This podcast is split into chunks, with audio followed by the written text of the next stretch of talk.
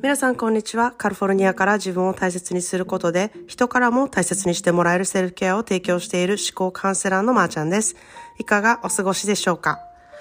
えー、皆さんは最近褒められたことって思い出せますか？なんか小さい時はよく、なんか、ああ、よく頑張ったねとか、よくできたねとか、あの、褒めてくれる人が周りに必ずいたりとかして、あの、もしね、痛い思いをしても、こう、痛い痛いの飛んでけって言ってくれたりする人がいてですね、あの、何かと、こう、うん、大切にしてもらってたっていう感覚が多分あると思うんですけれども、大人になればなるほどね、こう一人で戦っている気分になったりとか、誰も褒めてくれずに、誰も励ましてくれず、こう気がついたら、うん、自分に自信のあることなんて思いつかないで、こう失敗ばっかりをね、恐れて、もう何やってもどうせダメやろ、みたいな感じで気をつけるね、あの、気をつけるというか、決めつける日々にななってる方っていうのはすごくいると思うんですよ。今ね、あの、これを聞いて、え、それ私やんドキッとした方は、あの、きっとね、自分をいたわるってことをちょっとしてないから、そういうふうに、あの、思うんだと思うんですね。で、そういう方っていうのは本当にセルフケアが、あの、今すぐ必要な方だなっていうふうに私は思っています。あの、ここで言うセルフケアっていうのは、美味しいものを買ってきて食べたりとか、お風呂に使って癒したりとかっていう、そういう一時的なセルフケアではなくてですね、根本的に思考回路をこう整えて、自分を大事にする考え方をマスターするセルフケアっていうのが必要なんですね。で、まあ私のセルフケアの講座では、まず徹底的に1ヶ月かけて、あの、自己分析を徹底的にするんですよ。で、自分をこう、すっごい深掘りしていくことで、今までこう自分に関して、そんなこと考えたことなかったわとか、そんな風に思ったことなかったわっていうところまで考えてもらって答えを出してもらうんですね。で、ここで私が重要としていることはな、は、あの、ただ分析することだけじゃなくって、そこで自分の魅力っていうことを知ること。で、それをどう活かしていくかっていうことを知ることを、私は重要としているんですね。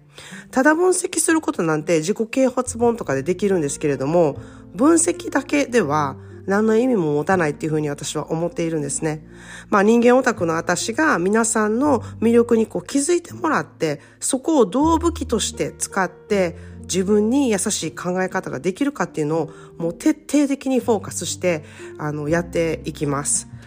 で自分の魅力をねまず知ることができていてもそれをどうやって使いこなすのかっていうのはまた違うステップなんですよね。それをあの使いこなせるようにあの毎日ね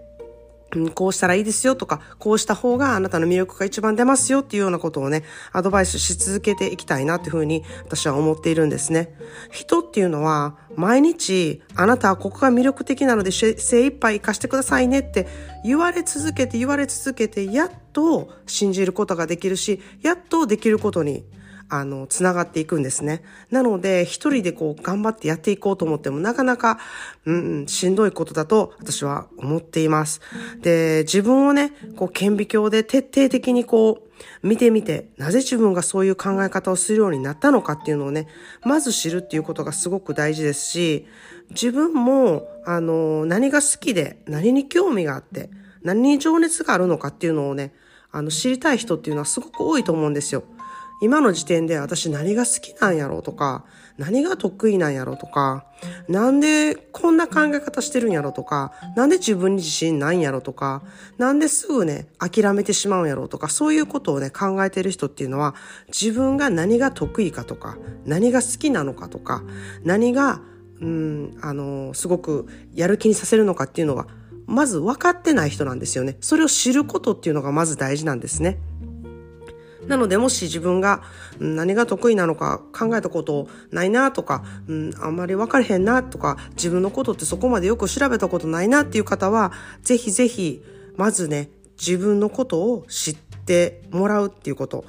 をすごくしてほしいなって思うんですよ。そうすると自分が本当に愛おしく思えるし、そうすると自然と自分を大事にしたくなるっていうあの心が生まれるんですね。で自分で自分を大事にまずしないで人に大事にしてもらうなんてそれこそすごく自分勝手な行動だと私は思っているんですね。責任を持って自分を大切にする。Your value and your happiness are your own responsibility. 責任を持って自分を大切にするっていうことがすごく大事なんですね。で、自分を大切にする意識がちょっと足りないなって感じる方とか、まあ自分を大事にすると、まあ、どんな風になるねんっていう風にね、興味がある方は、まずセルフケアワークを7日間実践していただきたいなっていう風に思っています。ということで、今日は、えー、自分を大事にすることっていうのは自己責任だっていうこと。